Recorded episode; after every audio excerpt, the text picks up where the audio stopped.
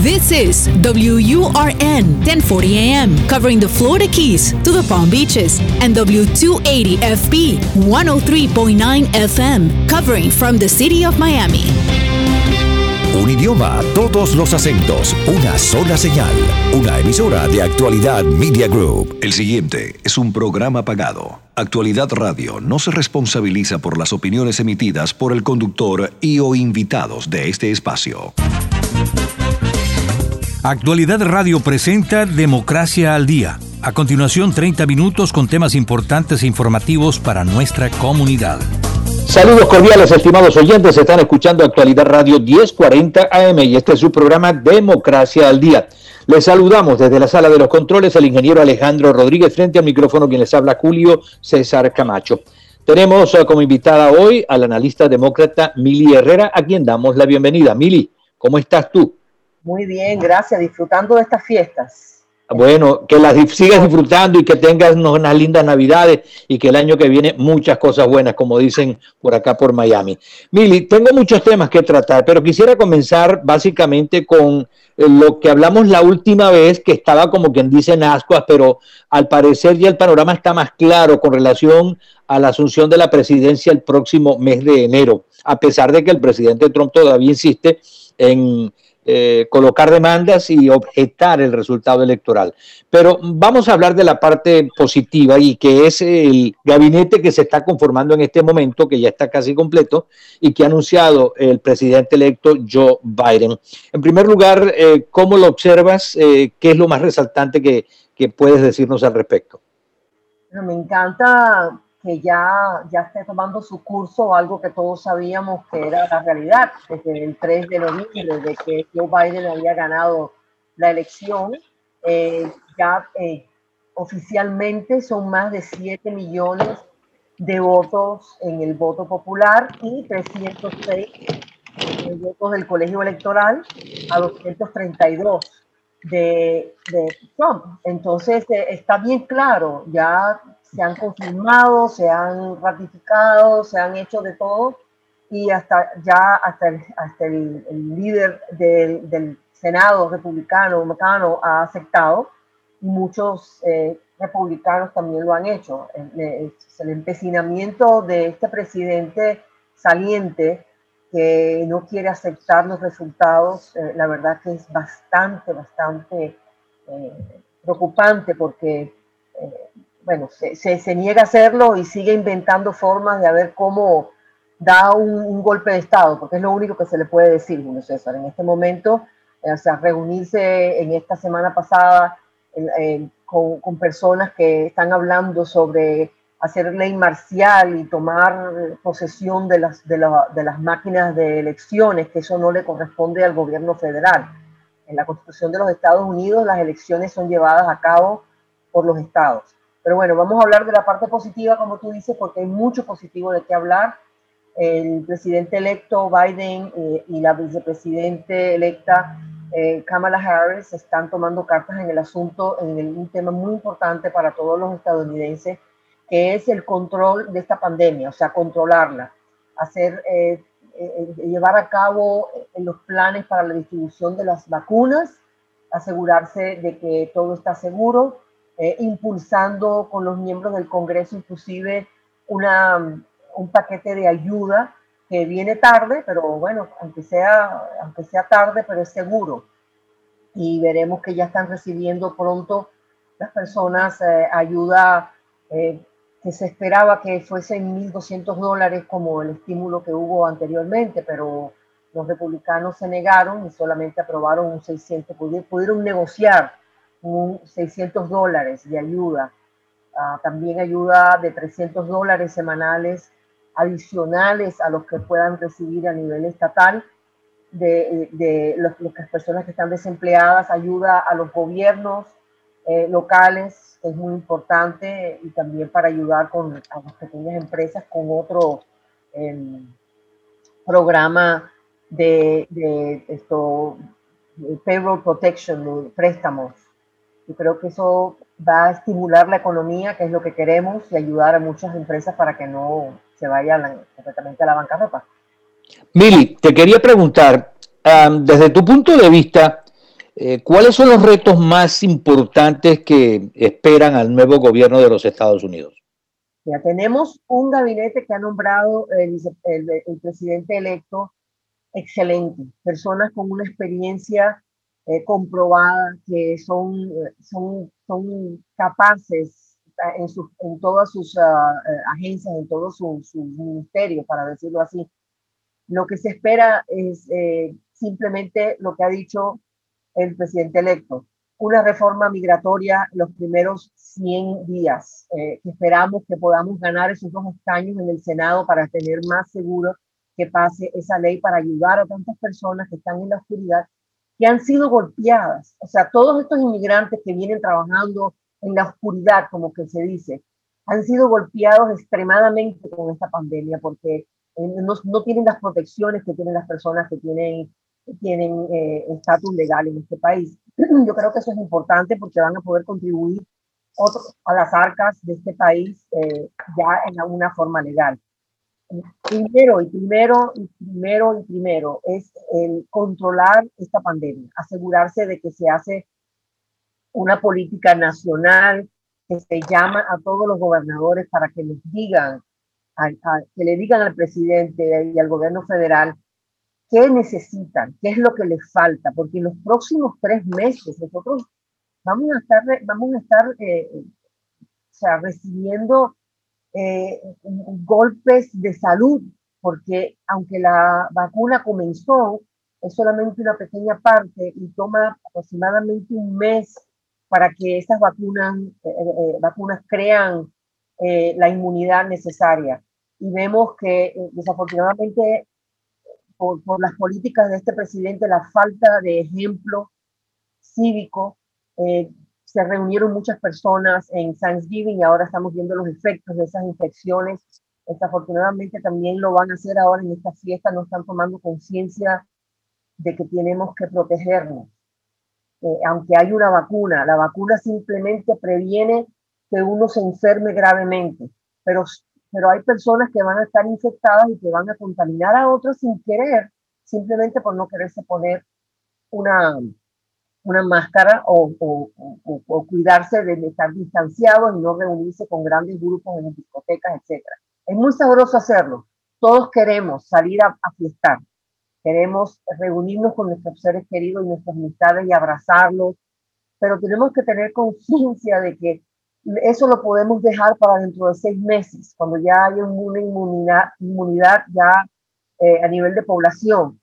Si no, vamos a causarle la muerte a otros y vamos inclusive a perder las vidas nosotros si seguimos con esto.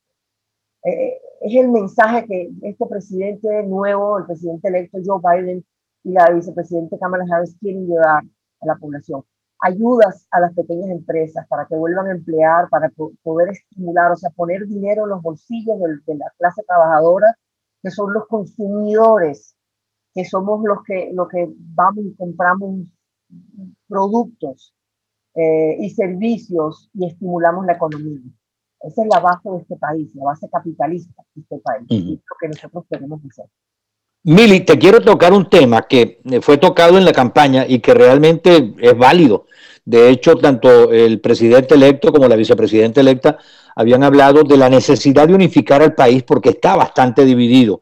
El resultado electoral así lo confirmó, a pesar de que ya pues se vieron los números y como tú decías, son más de 7 millones eh, de votos popular que sacó de ventaja Joe Biden, pero eh, el número de, personas que votaron a favor del rival eh, de Joe Biden, Donald Trump, es bastante alto. Eso no quiere decir que eh, no vaya a cambiar a medida que avance el gobierno y a medida, bueno, que se muestren los resultados del nuevo gobierno. Pero decía, de hecho, la vicepresidenta electa Kamala Harris, que si hay una tarea que le espera al Partido Demócrata como gobierno, es tratar de mm, vamos a decir, reducir esta división que hay, unificar más al país y políticamente buscar, buscar más acercamiento entre ambos bandos, porque hace falta tanto, no solamente en la Casa Blanca, sino como en el Congreso, eh, para poder eh, sacar al país de este aprieto en que se encuentra, debido, como tú decías anteriormente, a, la pandemia. La reunificación del país, ¿cómo lograrlo? Eso se logra gobernando Desafortunadamente, este presidente en los últimos cuatro años no ha gobernado, ha estado en campaña perpetua. Vimos que en las últimas elecciones la diferencia del voto popular era 3 millones de personas a favor de Hillary Clinton, aunque el, presidente Trump ganó el voto del colegio electoral. Eh, se suponía que con, con, esa diferencia tan estrecha íbamos a tener, la verdad, que bastante confrontamiento entre las diferentes políticas. Pero lo que tenemos que tener en mente siempre es que la política es una cosa, que las elecciones ya pasaron y ahora le toca gobernar. Algo que eh, este presidente saliente no quiso hacer nunca, no quiso gobernar, lo que hizo fue crear una división más grande. Pero comprobamos de que ese mensaje no caló totalmente porque esta vez tenemos 7 millones a favor de Joe Biden. O sea que se ha hecho, eh, se ha hecho un esfuerzo la verdad que bien negativo de parte del, presidente saliente, pero a la misma vez eh, tenemos esperanza de que eh, con política, las políticas de Joe Biden, una persona respetable, que va a llevar la decencia otra vez a la Casa Blanca, que va a obtener otra vez el respeto del resto de, los, países del mundo, que va a, formar otra vez, forjar y, y fortalecer las alianzas con nuestros aliados y tomar en cuenta que existen adversarios como sabemos ahora que Rusia ha, hecho daño otra vez, que ha infiltrado no solo a nivel político, sino ha infiltrado nuestro gobierno. Ya está comprobado que infiltró el Ministerio del Tesoro de este país, el Departamento del Tesoro, que es sumamente preocupante. Eh, pero yo estoy confiada, yo creo que muchos de nosotros estamos confiados de que el presidente electo Joe Biden va a tomar cartas en el asunto y, va a gobernar en una forma eh, unificando, o sea, eh, simplemente haciendo cumplir las leyes, empezando por cumplir las leyes y respetando la constitución de este país, comportándose de una forma digna, de una forma cabal, efectiva y rodeándose de personas que, están capacitados para hacer el trabajo de, las políticas y proteger a los ciudadanos de este país. Nosotros nos sentamos de que tenemos una persona ahí que sabe lo que está haciendo, que va a tomar cartas en el asunto, en, en la protección del medio ambiente para que no nos envenenemos y, no tengamos problemas de salud con la contaminación ambiental, que paremos el cambio climático, de que ayudemos a las pequeñas empresas, que tienen muchos planes. Yo como pequeña empresaria te digo que me encanta lo que viene porque va a fortalecer esos programas que ayuda a, las, a, los empresarios minoritarios, a minorías afroamericanos, hispanos, mujeres, veteranos, personas con discapacidad, que somos dueños de empresas y que, necesitamos esa ayuda. Eh, yo veo un futuro eh, muy, muy esperanzador, la verdad que sí. Ok, Mili, paso a otro tema. Y esto ya sí, eh, es más que nada un análisis, eh, no lo que pasó en Florida, porque lo que pasó en Florida ya eh, hemos visto pues que todavía se mantiene como un estado, vamos a decir, en inglés lo dicen swing, pero es un estado pivote, como dicen en otros términos en, español. de pronto es republicano, de repente vota demócrata, pero llamó la atención lo del condado Miami-Dade, que disminuyó el voto demócrata. Y aunque ganó el Partido Demócrata, por ejemplo, la alcaldía Condal, perdió dos importantes puestos en el Congreso Federal. Eh, ¿Qué análisis ha quedado para ustedes en el Partido Demócrata de qué fue lo que pasó? Es obvio que, es obvio que tenemos que hacer reformas en la forma de llevar a cabo las, elecciones y las campañas en el condado de Miami-Dade, porque somos el, uno de los condados de más eh, diversidad dentro de la misma diversidad. O sea, tenemos afroamericanos, eh, y tenemos eh, dentro de los afroamericanos, los, negros de, este condado, tenemos los tradicionales afroamericanos, tenemos los caribeños, tenemos los haitianos, y caribeños de diferentes generaciones y de, diferentes lugares, o sea, jamaiquinos, de las Bahamas, eh, que tradicionalmente han vivido en este, en este condado por cientos de años. Hay que tomar en cuenta que esas diferencias son importantes, llegar a ellos no solo en lenguaje, sino también en cultura y, que ni se diga de los hispanos, porque tenemos una amalgama de, de, países y de diferentes generaciones tenemos los cubanos antiguos, los cubanos que llegaron en los, en, en, en, 1981 y, 90. Eh, tenemos los, uh, los nuevos, eh, las nuevas generaciones que han llegado, que vienen con diferentes puntos de vista y tenemos que hacer un esfuerzo por llegar a ellos, los colombianos, los venezolanos, los mexicanos, los eh, centroamericanos, o sea, eh, sudamericanos, todos, todos, todos, que necesitamos eh, trabajar fuerte para lograr hacer un contacto directo y efectivo con los líderes de esas comunidades y hacerlo de la forma tradicional. Yo sé que los medios digitales son importantísimos, pero no hay, yo creo que no hay este sustituto para tocar una puerta. Hemos tenido el reto de que no podemos tocar puertas porque hemos tenido una pandemia, pero podemos tocar puertas de otra forma, tocar puertas a nivel de una conversación telefónica, eh, cuáles son sus, inquietudes en este momento, háganos saber, hacer Zoom, hacer reuniones en contacto con las diferentes comunidades y tomar en cuenta ese lenguaje negativo que están llevando a cabo acerca de nosotros los demócratas, que una de las fallas que yo creo que el Partido Demócrata tuvo en el, en el condado de Miami-Dade es no haber sido más claro ni más fuerte en empujar ese concepto de que somos socialistas. Por supuesto que no somos socialistas. La, el 80% de, de, los demócratas somos de centro. Comprobado está que dos, en dos elecciones presidenciales, Bernie Sanders eh, eh simplemente no tuvo, no tuvo voto. O sea, Bernie Sanders perdió las dos, las, dos primarias, derrotado completamente por grandes números. O sea, ¿qué más prueba tenemos de que esa ala más izquierdista del Partido Demócrata en realidad no tiene fuerza? Eh, nosotros somos de centro, somos personas que tenemos un concepto de la democracia y del capitalismo muy fuerte, teniendo en cuenta también que tiene que tener igualdad tenemos que tener igualdad en todo sentido, igualdad económica, igualdad en, en, las etnias, o sea, no discriminar a una persona porque el color de piel es un poco más oscuro, que tiene un acento más fuerte, eso, eso no cabe dentro del Partido Demócrata. Eh, y, y, por ahí es que tenemos que llevar ese mensaje positivo.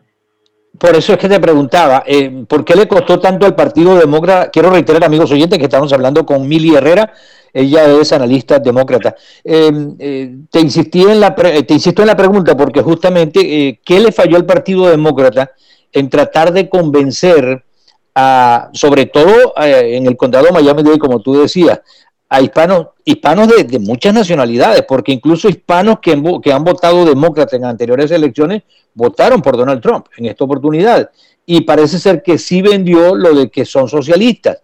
Entonces, la, la gente se pregunta es, eh, ¿cómo fue que falló el Partido Demócrata en tratar de demostrar lo contrario? Eh, ¿Será que la, el movimiento eh, publicitario no fue lo suficientemente fuerte o contundente como para hacer ver, por ejemplo, que Joe Biden fue vicepresidente durante dos periodos con Barack Obama? y ahí pudiera haberse visto claramente si él tenía alguna tendencia socialista. Claro, eh, yo creo que el, fallo ha sido en realidad en, no entrar a, trabajar con las diferentes comunidades eh, con, anticipación. Porque vemos que cuando esperan hasta tres meses antes de las elecciones eh, para venir a con un mensaje positivo, simplemente los republicanos nos ganan porque están en la calle, están eh, eh, trabajando con el pueblo eh, de hace cuatro años. O sea, esta, esta presidencia nunca gobernó, esta presidencia invirtió en la Florida con operativos republicanos que estaban en la calle, estaban en, las cámaras de comercio, estaban con las organizaciones y que sin fines de lucro, y, y, trabajando muy fuerte en la calle, puerta a puerta, y nosotros entramos a trabajar en marzo con la campaña de Joe Biden. Entonces eso no nos da resultados. Tenemos que hacer el, el, trabajo que hizo Barack Obama. El presidente Barack Obama tenía operativos, tenía personas en, en la Florida en julio del año 2007, trabajando con las diferentes comunidades, aprendiendo y escuchando cuáles eran las necesidades y creando el mensaje basado en que esto es lo que esta comunidad quiere, Eh, y vimos cómo el 50% de los cubanoamericanos votaron por Barack Obama en el 2008 y en el 2012. ¿Por qué? Porque esa campaña, Barack Obama se acercó a los líderes cubanoamericanos de diferentes generaciones y nos escuchó y, les dio un mensaje positivo, que es el mensaje de esto es lo que queremos hacer, basado en las necesidades de tu comunidad. Y ahí es donde tenemos que comenzar nosotros desde ahora. Yo siempre digo, desde enero del año 2021, tenemos que comenzar a trabajar con los líderes de las diferentes comunidades y llevarles el mensaje nuestro. Es un mensaje bueno, es un mensaje positivo y es un mensaje que no tiene absolutamente nada que ver con socialismo. Ah, Mili, algunos se preguntan si tal vez, tú mencionaste a Barack Obama y desde luego, eh, por lo menos para los cubanos, una de las cosas que importó es que durante el gobierno de Barack Obama hubo un acercamiento demasiado estrecho con, con el régimen de Cuba y a lo mejor esa herencia la está pagando Joe Biden, porque justamente muchos consideran que eso no fue la forma adecuada para, para acercarse a Cuba y más aún cuando se sabe que ese régimen nunca da nada a cambio y siempre quiere mantener su status quo como, como está. Eh, pregunto eh, si eso tal vez no afectó. Mira, voy a discrepar de ti. Voy a discrepar de ti. La presidencia de Barack Obama no tuvo un acercamiento estrecho con el régimen castrista comunista de Cuba. Él lo que hizo fue lo que se debe de hacer, nosotros tenemos que conversar con los adversarios, sentarlos y exigirles. Entonces, se hace, se hace ese juicio para los demócratas, pero obvian completamente que el presidente Trump se reunió con Putin, un adversario comunista, asesino, eh, totalmente dictatorial.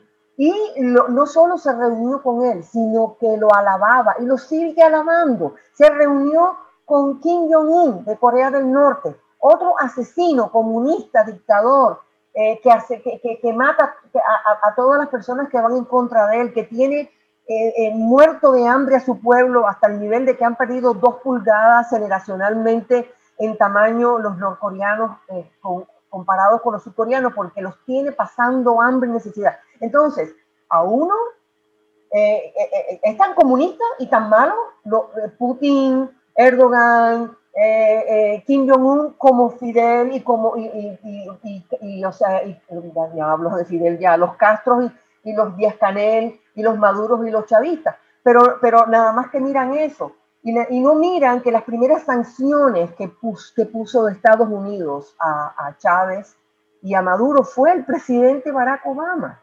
Él puso las primeras sanciones Acuérdense que Chávez criticó y expulsó a los diplomáticos estadounidenses y le dijo horrores a Barack Obama.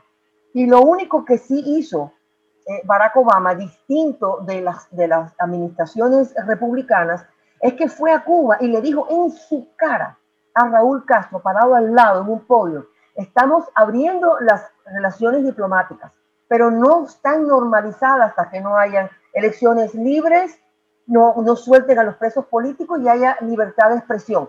Y eh, Raúl inmediatamente se, armó en, ira y empezó a criticar también al periodista de CNN cubanoamericano Jim Acosta, que le, que le dijo, aquí tengo una lista yo de presos políticos. O sea, es una hipocresía y es un mensaje incorrecto, porque nosotros tenemos que hacer todo lo posible por seguir presionando y la mejor forma de presionarlos es hablando con el pueblo cubano, dándole aliento, diciéndole, te entendemos. Ahora con el movimiento San Isidro, es importante que nosotros estemos presentes y que estemos apoyando a esos jóvenes valientes, héroes que están poniendo su vida en peligro para combatir una dictadura. Te lo digo. Me falta, me queda un minuto, Mili, y, vamos a, ya, ok, ese punto ya lo explicaste bastante bien. Ahora, el minuto que me queda eh, eh, es otra preocupación que hay, por lo menos con los venezolanos. Eh, ¿Crees tú, leí una información hoy en la cual se decía que muchas de las sanciones que adoptó Trump las va a mantener el nuevo gobierno de los Estados Unidos? cuéntanos un poco cómo ves esta decisión que pueda tener el nuevo gobierno con respecto al régimen de Venezuela. Las sanciones, las sanciones son importantes, pero más importante es hacer presión a nivel mundial. Hay 60 países, 60 países que han dicho que apoyan un cambio a una democracia en Venezuela. Vamos a hablar con todos esos países, vamos a sentarnos con todos esos países para hacer, para nosotros ser los líderes, los líderes, de ponerle una presión importante para que ese señor que ha usurpado ese gobierno pueda salir, pueda salir de ahí y entonces tener elecciones libres en Venezuela, elecciones que sean contundentes con lo que desea la mayoría de la población venezolana. Eso es lo que tenemos que hacer. Bueno, Mili, te agradezco mucho que nos hayas acompañado nuevamente en este programa. Te deseamos lo mejor, como te decía anteriormente, en estas Navidades y que el próximo año sea muy provechoso para ti y para tu familia. Igualmente a todos. Un abrazo. Gracias por. Igual. Gracias. Era la analista demócrata Mili Herrera en nuestro programa del día de hoy. Hasta aquí Democracia al Día. Amigos oyentes, nos despedimos desde la sala de los controles. El ingeniero Alejandro Rodríguez. Frente al micrófono, Julio César Camacho. Hasta una próxima oportunidad. Esto fue Democracia al Día por Actualidad Radio 1040 AM. Actualidad Radio les presentó Democracia al Día, 30 minutos con temas importantes e informativos para nuestra comunidad.